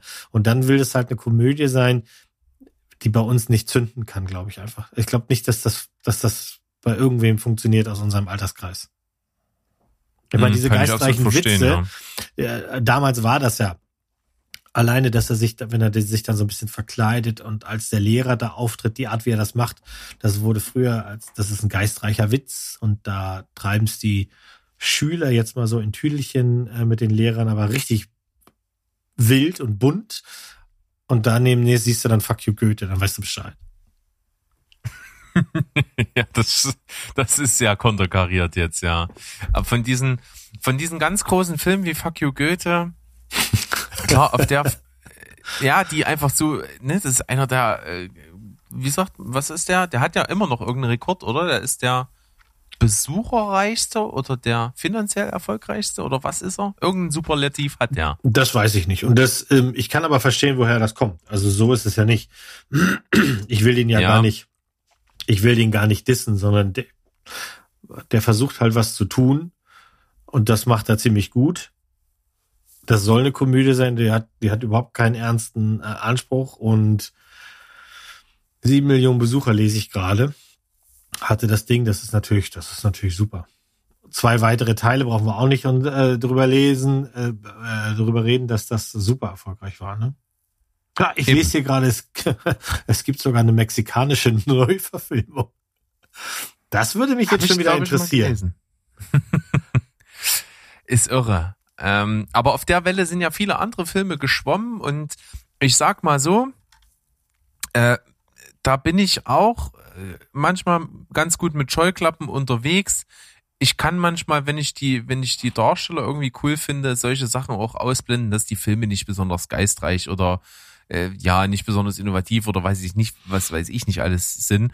Ich hab, fand zum Beispiel ähm, den Nightlife von von Verhoeven mit mit auch mit Mbarek, mit Palina Roginski und Frederik Lau fand ich einen unterhaltsamen guten Film. Der hat mir einfach gefallen. Mhm. Ja, habe ich nicht gesehen, weil mich das halt überhaupt nicht anspricht. Aber äh, was ich gesehen habe, obwohl ich es mir nicht richtig ausgesucht habe, zum Beispiel war für den Telestammtisch auch die ähm, den die Dramödie, sage ich jetzt mal, ähm, sag du es mir, auch auch ein deutscher Film ähm, von Michael Vetter-Natanski. Und da habe ich gar nichts erwartet und das Ding hat mich so umgehauen. Das ist unfassbar. Also die Geschichte ganz kurz mal zusammengefasst. Eine, ich, wieder so Luft, man muss ja heutzutage ein bisschen aufpassen, deswegen Lufttüdelchen. Eine normale Frau in ihrer äh, Pause steht an einer Brücke und denkt ein bisschen nach. Ihr Leben ist nicht so richtig, äh, läuft nicht so richtig super. Und ähm, ein unbekannter Mann geht an ihr vorbei, dreht sich um und ohne ersichtlichen Grund wirft er sie von der Brücke. Und dann teilt sich der Film auf. Wir sehen einmal, was macht das mit dieser Frau, die also ins Wasser fällt. Sie überlebt das. Aber was macht das mit ihr? Also die Selbstzweifel, die dann kommen, sind wirklich immens. Und um ihrer kleinen Schwester dann beizustehen, kommt also ähm, eine Schwester, die sich lange nicht gekümmert hat, zurück nach Berlin. Und das ist die zweite Spirale. Wir sehen dann also die Schwestern Monika und Silke, wie gehen die damit um? Und dann sehen wir noch die Sichtweise des Typen, der es getan hat. Und die treffen sich dann auch, die treffen aufeinander und dann kommt auch so ein bisschen der Komödienanteil da rein, aber ganz, ganz sachte wirklich nur. Man kann das wirklich schlecht erklären. Das ist, für mich war das wie so ein Experiment. Was kommt denn jetzt als nächstes, ne? Weil die laufen sich halt über, über den Weg und dann hast du diese eine Frau, die jetzt komplett ge, geplagt ist von Selbstzweifel. Warum will mich jemand quasi umbringen? Und das wollte der ja nicht, sondern das war einfach eine Affekthandlung, die er sich selber auch nicht erklären kann. Und äh, da ist dann diese große Schwester, sie meint, sie muss ihre junge Schwester beschützen, ist aber selbst in ihrem eigenen Leben überhaupt nicht klar. Und die drei treffen dann aufeinander und es ist wirklich, wirklich ein wirklich guter Film. Ich kann dir leider nicht sagen, ob der gerade irgendwo zu sehen ist. Doch bei Prime. Bei Prime Video gibt's den gerade. Sag du es mir. Kann ich also wirklich empfehlen, weil der mit allen möglichen Konventionen bricht. Krass. Äh, Habe ich nichts von gehört. Klingt interessant. Kommt mal auf die Liste bei mir. Das ist ja der, der kleine Benefit, den man hat, wenn man dann bei so einem Podcast wie bei euch oder bei beim Telestammtisch mitmacht, dass wir eben auch mal über Filme reden können, die wahrscheinlich, ja, weißt du, wenn du das, das Poster dazu wieder anguckst, der wird wahrscheinlich komplett untergehen einfach. Ja. Wobei das Poster schon sehr vielsagend ist. Ich finde das sehr, sehr gut gemacht. Aber hm. das ist mal ein Tipp von mir, würde mich interessieren, wie du den findest. Nicht schlecht, ja. Äh, Nehme ich mir mal mit drauf. Was ich auf jeden Fall noch sagen kann, ist ein Film, da kann ich jetzt überhaupt nicht einschätzen, wie populär der ist. Äh, in meiner Blase damals ist der aufgetaucht und war nicht wegzudenken. Äh, wie das heutzutage ist und was der für einen Impact hatte, kann ich dir gar nicht sagen. Kennst du Berlin Calling? Ja, na klar. Fand ich großartig. Äh, ich finde Berlin Calling auch sehr gut. Ähm, ich muss auch sagen, dass ich auch sehr, sehr gut fand, was Paul Kalkbrenner da abgeliefert hat, sowohl schauspielerisch als auch für den Soundtrack. Ja. Mit den meisten anderen Sachen, die er danach produziert hat, musikmäßig, kann ich nicht so viel anfangen. Das ist mir zu cheesy. Aber hier, das, ich fand ihn gut. Ich hatte da, ja. hatte da wirklich eine, eine, gute Zeit mit dem Film. Der ist, ja. macht viel richtig, auch tolle andere. Ich, ich liebe Corinna Harfuch. Also schauspielerisch ja. ist die immer ganz, ganz weit vorne. Da kann ich ja dann äh, einhaken. Es gibt ja von äh, meinen absoluten Herzenslieblingsfilmen aus Deutschland, Oh Boy, gibt es ja auch ein ein Zweitwerk von Jan Ole Gerster und das ist Lara mit eben jener Corinna Harfuch in der Hauptrolle. Mhm. Äh, auch fantastischer Film. Äh, ist fast genauso gut wie Oh Boy. Äh, spielt ganz toll mit Farben. Erzählt wirklich einfühlsam diese, diese Lebensgeschichte von einer Frau, die, die ja eigentlich viel zu geben hat, aber es nicht hinkriegt, es zu geben. Und das ist wirklich äh, sehr einfühlsam, äh, hat viel gut Momente, hat ernste Hintergrund, ist ein wahnsinnig empfehlenswerter Film. Mhm. Ähm, wenn wir bei viel gut Sachen noch sind, tatsächlich gibt es auch was aus jüngster Vergangenheit, äh, der für mich auch unglaublich gut funktioniert hat. Und zwar ist das 25 kmh. Mhm, die fand ich auch gut. Mit, Leichte Kost. Ja. Mit wieder ja. unserem Freund Bjane. Wir werden, wir sind ja richtige Fanboys hier. Ist ja schrecklich. Absolut. Und natürlich mit äh, Eichinger. Nee. Heißt er, nee, nicht Eichinger, heißt wie heißt er denn? Lars Eidinger. Eidinger. Eidinger, genau. ja. Äh, auch ein, genau. äh, ein, guter Schauspieler. Ja, guter Schauspieler. Ähm, verschreibt sich oftmals auch den seltsamen Charakteren und den ernsten Sachen. Aber 25 kmh ja, ist, das ist auch wieder so ein gutes Beispiel dafür. Das ist nichts, was wir nicht schon zehnmal gesehen haben. Aber auch diese elfte Fassung tut überhaupt nicht weh. Die ist wirklich gut, die ist charmant und weil die beiden Hauptdarsteller einfach das gut rüberbringen, guckt man das dann. Gebe ich absolut recht. Ähm, wenn wir gerade noch mal in der Richtung unterwegs sind, äh, gibt es natürlich auch, es gibt auch viele deutsche, ich sage jetzt mal in Anführungsstrichen Blödelfilme, die What? aber auch ihren Stellenwert haben. Äh, ja. Gerade oberflächlich gesehen sind ja diese Otto-Filme auch Blödelfilme. Schon schon von Anfang an. Die die letzteren, die gemacht wurden, ich glaube, er hat ja insgesamt sechs Filme oder sowas gemacht und da waren die die letzten drei vier waren alle Schrott. Aber so die ersten Otto der Film, der neue Film, äh, auch noch ähm, der außerfriesische so zum, zum bedingt Hm. äh, waren einfach lustige Filme und äh, tatsächlich haben die auch wirklich hinter Sachen geblickt. Die haben ganz simpel und, und naiv wirklich auch Missstände teilweise in, in Humor verarbeitet, der ja unter der Oberfläche erst sich richtig erschließt. Das klingt jetzt aber richtig deep. Jetzt musst du noch nachlegen. Nachlegen, was es noch für Filme in der Richtung gibt. Nee, was, was, was da so deep war, das ist mir, will sich mir nämlich gerade nicht erschließen. Was Ähm, bei Otto der Film dann, Naja, Otto ist ja prinzipiell eine Figur, die komplett naiv ist. Also die Dinge so nimmt, wie sie sind und, und sie deswegen auch entlarvt. hm, Ähm, Gerade äh, diese, diese Rassismuskeule, die jetzt äh, unlängst erst nochmal aufgegriffen wurde mit, mit, äh, mit Kaufmann und so in dem Film, das sind ja Sachen, die hat er ja einfach nur dargestellt, wie sie sind. Und damit eigentlich gezeigt, äh, wo, wo, wo der Alltagsrassismus ist, dass nicht derjenige, der das zeigt in einem Film, das Problem ist, sondern halt einfach derjenige, der, der es sieht und sich darüber aufregt und sagt, es ist Mhm, Rassismus. Das als Beispiel. Und Davon gibt's ganz, ganz viele Sachen äh, bei Otto. Äh, Gibt's immer Sachen, wo, wo jeder, der den Film sieht, weiß, ja, das ist doch gar nicht so und das ist gar nicht so. Und er, geht damit völlig unbedarft um, wie er sich Geld bei einem Kredit highlight und solche Sachen. ja, und ja, der, okay, alles klar. Ja, jetzt, hm, ich komme. solche Sachen. Das, Ja. Und das ist äh, tatsächlich ziemlich vielschichtig, obwohl es natürlich völlig blödelig rüberkommt. Ist nach wie vor laut Guinness Buch der Rekorde der erfolgreichste deutschsprachige Film seit Einführung der Zuschauerfassung. Abgefahren. Abgefahren, ne? Ja. Ja. Also ganz groß. Ähm, Was auch ein bedeutender Film ist, äh, wahrscheinlich aber natürlich vor allen Dingen für ehemalige DDR-Bürger äh, und für, für mich ein bisschen mit, weil ich damit halt groß geworden bin, ist Gotra Bigot. Mhm, mhm. F- Finde ich großartig, kann ich mitsprechen. Ja, ich, ich, ich mochte den auch. Mitsprechen kann ich ihn nicht, aber ich, ähm, der hatte wirklich einen Impact. Das ist tatsächlich so. Der war auch in aller Munde damals. Da haben Ja. wirklich viele, viele Leute gesehen. Der Humor kam gut an und auch diese, die, die, ja, damals noch recht frische Darstellung Ossis Wessis, das war schon auch so ein Fingerzeig, ne? Auch so ein bisschen in die Wunde reingehen. Eben.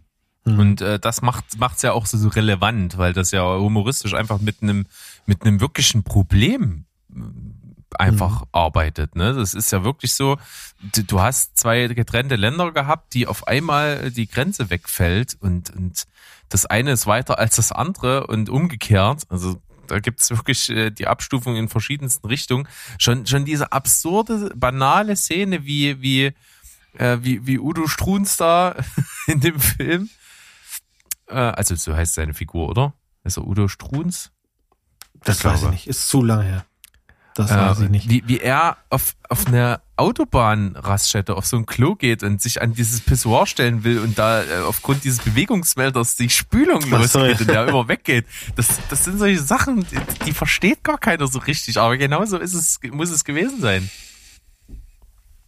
Ja, ist äh, ein großes Ding, gar keine Frage. Also hat einfach was gemacht, was andere nicht gemacht haben. Ja. Dann, äh, wir waren vorhin schon mal ganz kurz dort, äh, nochmal Punkt Genre. Äh, es gibt so einzelne Genrefilme, die wirklich äh, cool sind. Dazu gehört zum Beispiel ein Film, der ist erst, glaube ich, letztes Jahr rausgekommen, Der letzte Mieter. Das ist so ein, so ein richtiger ähm, deutscher Thriller gewesen, wo es einfach wirklich um jemanden geht, der ähm, ganz aktuell ging es um diese Wohnungsenteignung aufgrund von Gentrifizierung und weiß ich nicht was, pipapo, irgendwelche ausländischen Investoren kaufen ganzen Wohnblock und alle Mieter werden rausgeekelt, damit das Ding saniert werden kann und äh, für teuer Geld dann an, an neue ausländische Investoren verkauft wird. Und äh, da gibt's halt einen, der, dessen Vater wohnt dort und er ist dann auch dort und lässt sich das nicht gefallen und nimmt dann dort eine, eine, eine Räumungspolizistin als Geisel. Und das ist einfach ein richtig toller deutscher Thriller. Ja, den habe ich noch auf der Liste. Habe ich, ähm, ja. Hast du schon mal drüber geredet? Ja, ne, ich Mhm. habe den auch äh, in einer Telestammtischbesprechung. Ja, genau so war Ähm, das. Ja, ja. Also eine. der hat mich damals schon interessiert. Ich habe den, aber naja, ja. ich muss das nicht erklären. Aber die Liste, weißt, du- weißt du, wie lang die Ja. Liste ist? Ne? Eben. Mhm. Dann gibt's natürlich noch sowas wie Victoria. Ja. Jeder, der sich mal ernsthaft mit, mit äh, Improvisation und mit Plansequenz beschäftigen will, kommt an Victoria nicht vorbei. Der Film, der wirklich ohne Schnitt gemacht wurde. Dreimal haben sie ihn ja. durchgespielt. Das ist Äh, also wirklich, fantastisch.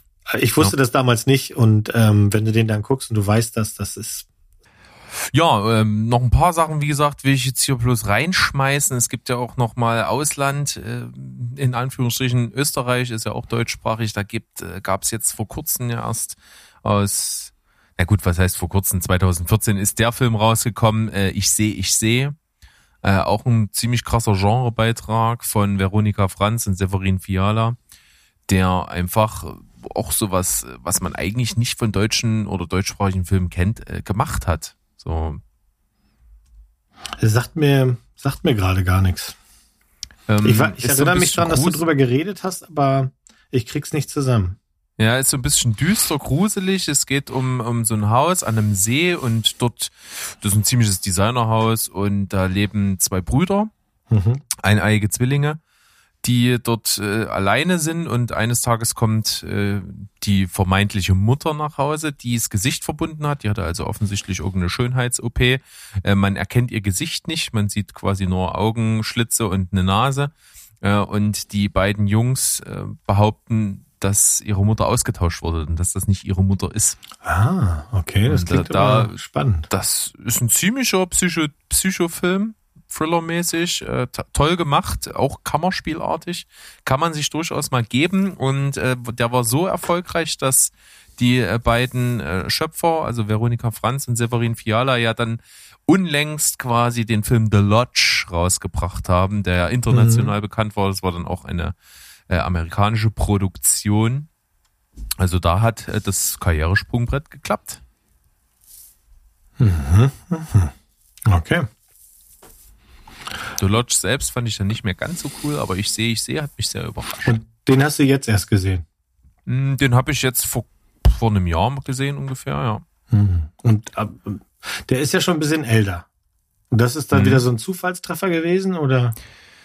Ähm, ich glaube, im Zuge von The Lodge Ah, ist okay. der Film in meinem ähm, Kosmos aufgetaucht, den ich nicht gesehen habe, den ich nur sehen wollte und dann gesehen habe, okay, es gibt äh, einen Vorgängerfilm von denen äh, und der ist, der war da damals und ist, glaube ich, immer noch bei Prime, nee, bei Netflix sogar verfügbar, glaube ich.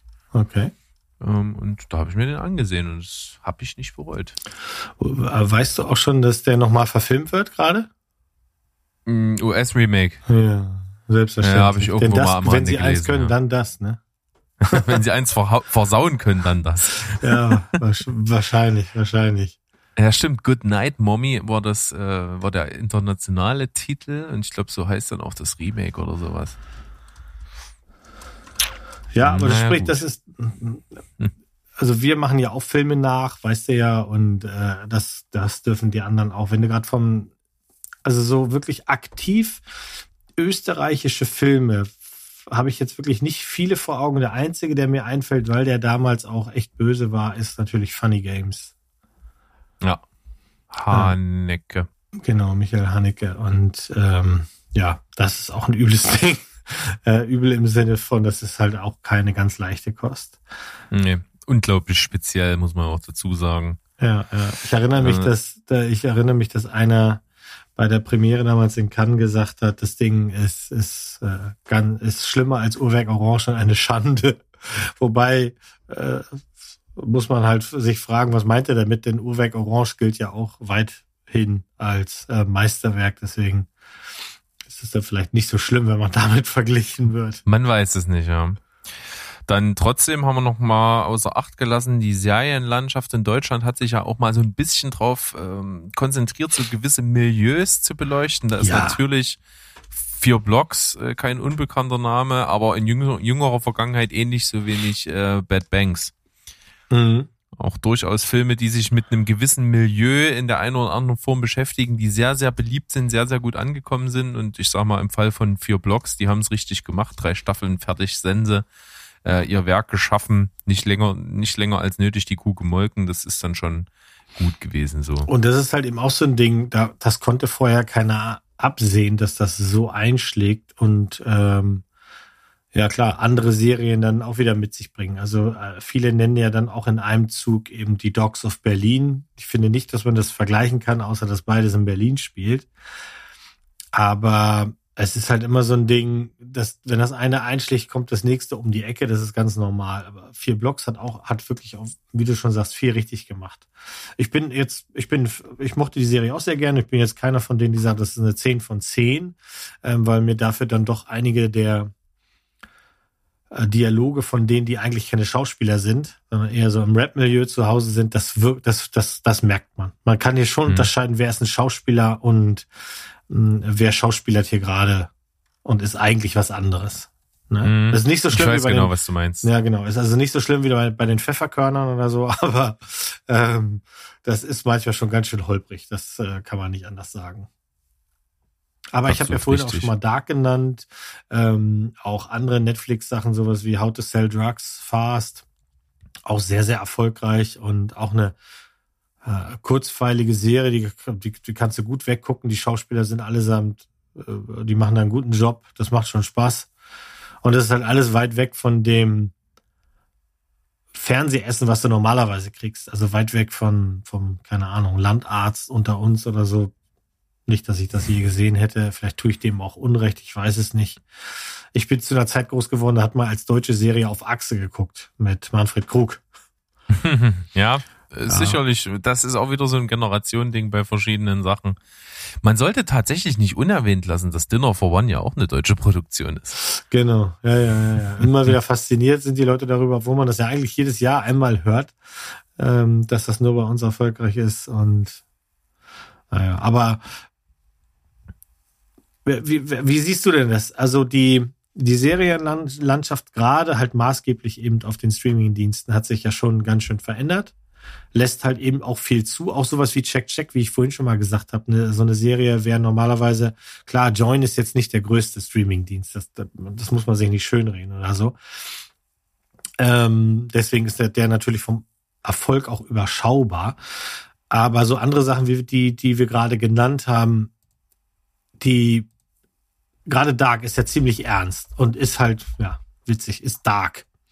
Äh, meinst du eher, wir können äh, solche Sachen oder halt eben auch das mit dem How to Sell Drug Fast, das ist ja eigentlich ein ernstes Thema, aber halt eben witzig aufbereitet und charmant und schnell mit jungen Darstellern.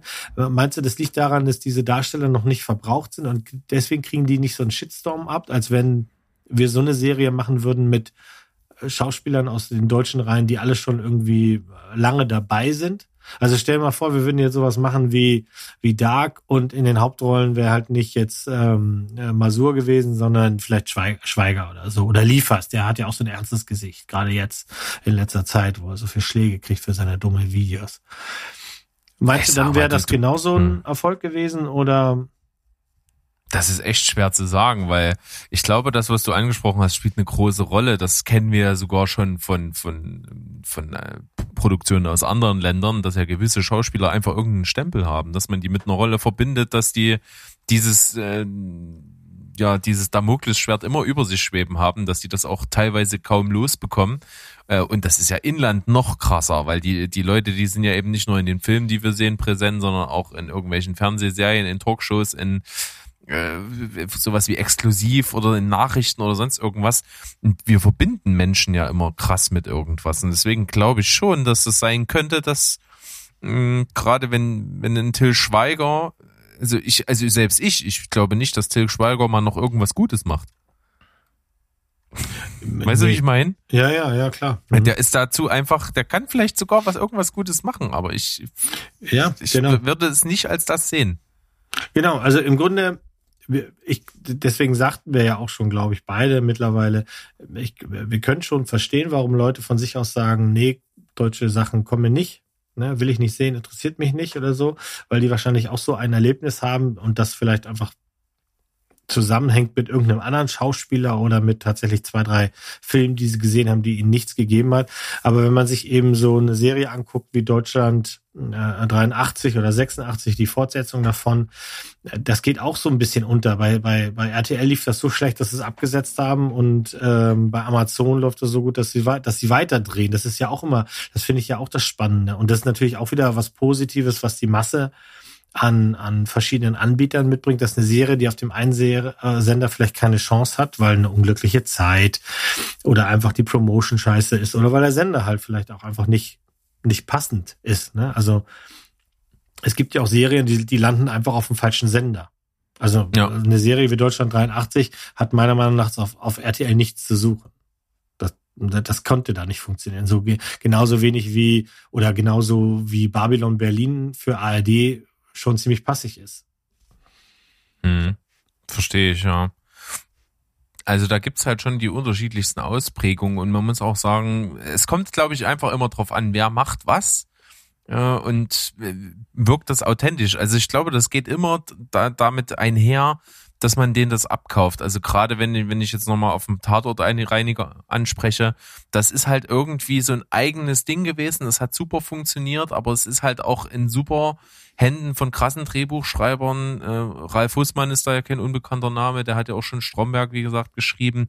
Der hat äh, eben Frau Jordan stellt gleich, ist ja auch äh, so eine Serie, so eine, so eine kleine wie Check Check, die auf Join läuft, ähm, die einfach irgendwie gut geschrieben sind. Da hat jemand Gespür für die richtige Di äh, Dialogdichte, für, Mhm. für den richtigen Grad an schwarzen Humor und Zynismus und so. Und das sind dann Eigengewächse, die funktionieren. Die funktionieren vielleicht in anderen Ländern dann wieder nicht.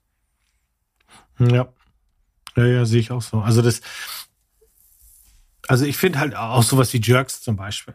Ne, das ist auch Fremdschämen auf ganz, ganz hohem Niveau, wo man vorher auch nicht genau weiß, wusste, äh, wird es irgendwen interessieren oder, oder klauen die vielleicht nur bei anderen Serien und Stromberg ist ja nun mal der Meister des Fremdschämens. Ne? Vielleicht klauen die da auch die, oder Pastewka. Das sind alles Sachen, die laufen schon so, so lange und trotzdem sind das halt keine Überflieger. Weißt du, das ist jetzt nicht das Erste, was dir sofort im, im, in Kopf kommt. Und äh, die machen schon so lange das, was sie da machen, und das machen sie ja auch gut. Aber weil wir ja auch gerade Deutschland und Österreich hatten, ähm, eine Serie, die da zusammen entstanden ist, die ich auch sehr, sehr gut fand, ist ja Der Pass. Ich weiß nicht, ob du die gesehen hast. Nee, so hat habe ich aber auch hier auf der Liste stehen von Mhm. den Serien, die sehr gut sein sollen, die ich aber Ja. nicht gesehen habe. Also ich fand die auch, auch sehr gut. Du findest in jeder Serie was zu meckern. Das ist hier nicht anders. Das bleibt auch nicht aus. Also äh, ich glaube auch mit, weil wir so ein großes Angebot haben, haben wir einfach Ja. auch viel mehr zu meckern. Ja. Weil Also es soll doch- zum Beispiel auch äh, Charité soll auch fantastisch gut ja, sein. habe ich auch gehört und ist natürlich äh, auch legitim, dass, dass so eine Serie irgendwann auf die Liste kommt. Aber das ist auch wieder so ein Ding. Bei Charité denke ich halt eben gleich an Arztserie und an Arztserien hat man auch schon allerhand aus den USA gesehen, dass ich nicht genau weiß, ob das so funktioniert. Aber das ist natürlich Quatsch, weil Charité spielt zu einer Zeit, zu einer ganz, ganz anderen Zeit, die äh, Die Pionierzeit, ne? Ja, genau. Kinderschuhe. Und- es wird das- erstmal alles entwickelt, ja. Und dass die Macher dahinter, dass die da, dass, dass die was können, das sieht man ja auch schon in den, in den Trailern und den Bildern, die ich da gesehen habe. Also, ja, werde ich, werde ich mir auf jeden Fall auch ansehen. Also, wir haben wirklich viel heute gemacht und bevor wir das Ganze hier so abschließen und uns verabschieden, ähm, noch zwei Gedanken von mir, die mir noch wichtig sind. Das eine ist, äh, ich finde es unglaublich beeindruckend, was äh, Stromberg äh, geschaffen hat im Punkto von der Serie zum Film. Äh, die Serie wurde ja sozusagen mit einem Film abgeschlossen. Und das ist für mich bis heute eine der gelungensten Adaptionen von einer Serie auf einen Film, weil der Film großartig ist. Also der fasst genau das, was man an der Serie geliebt hat, zusammen und schafft sogar nochmal Highlights. Das ist für, für mich auf jeden Fall noch ein ganz wichtiger Punkt. Also die, der Stromberg, der Film, der hat super funktioniert und er hat das Ding perfekt abgeschlossen. Äh, und dann so ein kleines persönliches Ding, weil das so ein Film ist, der, ähm, äh, der wird bei mir auch laufend zitiert, äh, ist Jürgen äh, nach einem Buch von Heinz Strunk. Mhm. Äh, Finde ich auch fantastisch. Ich bin großer Freund von Heinz Strunk. Äh, lese seine Bücher sehr gerne, höre seine Hörbücher noch viel lieber, weil er die immer selber liest. Das Einzige, wo ich ja sehr gelitten habe, ist tatsächlich der goldene Handschuh. Ähm, das ist aber bedingt in der Geschichte einfach.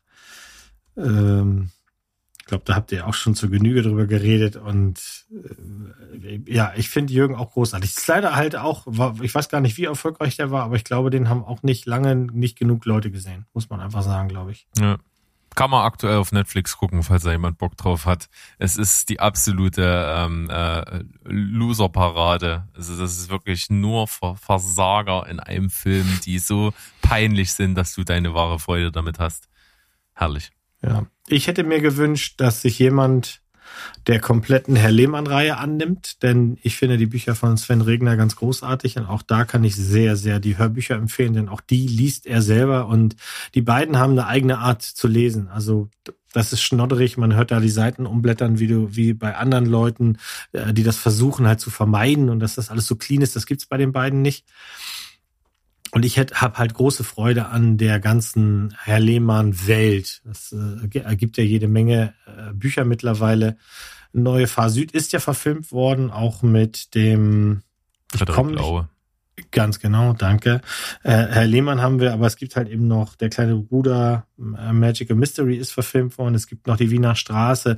Also da hätte ich nichts dagegen, wenn sich jemand mal ein paar Jahren dem, dem diesem gesamten Kosmos annimmt und da meinetwegen auch fünf Staffeln eine Serie draus macht. Also, falls hier das jemand hört, bitte. Go for it. ja, go for it. Macht gerne irgendwie eine Seite auf bei Patreon oder so. ich, ich bin dabei. Ja. Liebster Mo, wir haben eine gute Laufzeit abgeschlossen, glaube ich. Wir haben, also was mir wichtig war, ist alles hier gefallen. Äh, was dir wichtig war, hoffentlich auch. Ansonsten dürftest du jetzt nochmal sprechen. Nö, wir haben eine schöne bunte Mischung. Ich finde, wir haben über Altes genauso geredet wie für Neues. Generell ging es ja darum, keine Angst vor deutschen Filmen und Serien. Einfach mal ran. Da gibt's ein paar richtig schöne Perlen. Ja, dem schließe ich mich hundertprozentig an bedanke mich auf jeden Fall, dass du heute nochmal die Vertretung für meinen geliebten Steven warst. Wir haben das, glaube ich, würdig zu Ende gebracht mit den beiden Folgen und ich hoffe, ihr hattet auch Spaß da draußen. Gebt gerne mal in den Kommentaren wieder euer Feedback. Ähm, schmeißt uns auch mal ein paar deutsche Filme oder Serien um die Ohren, die wir jetzt heute nicht genannt haben, die unbedingt, unbedingt, unbedingt sehenswert sind. Ähm, da gibt's bestimmt noch ein paar. Äh, Gerade höre ich auch Sandro im Hintergrund schreien, Berlin, Alexanderplatz. Mhm. Äh, Habe ich ja auch vor kurzem drüber gesprochen. Äh, definitiv auch ein sehr guter deutscher Film. Ähm, aber vollständig können wir ja nicht sowieso nicht sein. Nein, den Anspruch dürfen wir auch gar nicht haben. Wir wollen ja schön ähm, bunt sein. Für alle, für jeden was dabei. Ja, und unsere eigene Steven Spielberg Filterblase. Wie gesagt, besten Dank. Wir hören uns bestimmt bald wieder hier mal zusammen zum Podcast, dann mit der ganzen äh, Steven Spielberg-Truppe mit Sandro und Steven zusammen bestimmt wieder. Und bis dahin äh, bedanke ich mich, verabschiede mich an, von, von mir aus, übergebe dir die letzten Grußworte und dann kannst du unsere Floskel einleiten und dann geht's ab. Oh, ich darf die Floskel einleiten. Also vielen Dank, dass ich mitmachen durfte. Ich komme jederzeit gerne wieder und auch gerne nochmal, weißt du ja, so eine Vierer-Kombo. Die hat auch mal viel Spaß gemacht. Gut, an euch da draußen bleibt dann nur noch zu sagen Tschüss, ciao und goodbye. Bleibt spoilerfrei.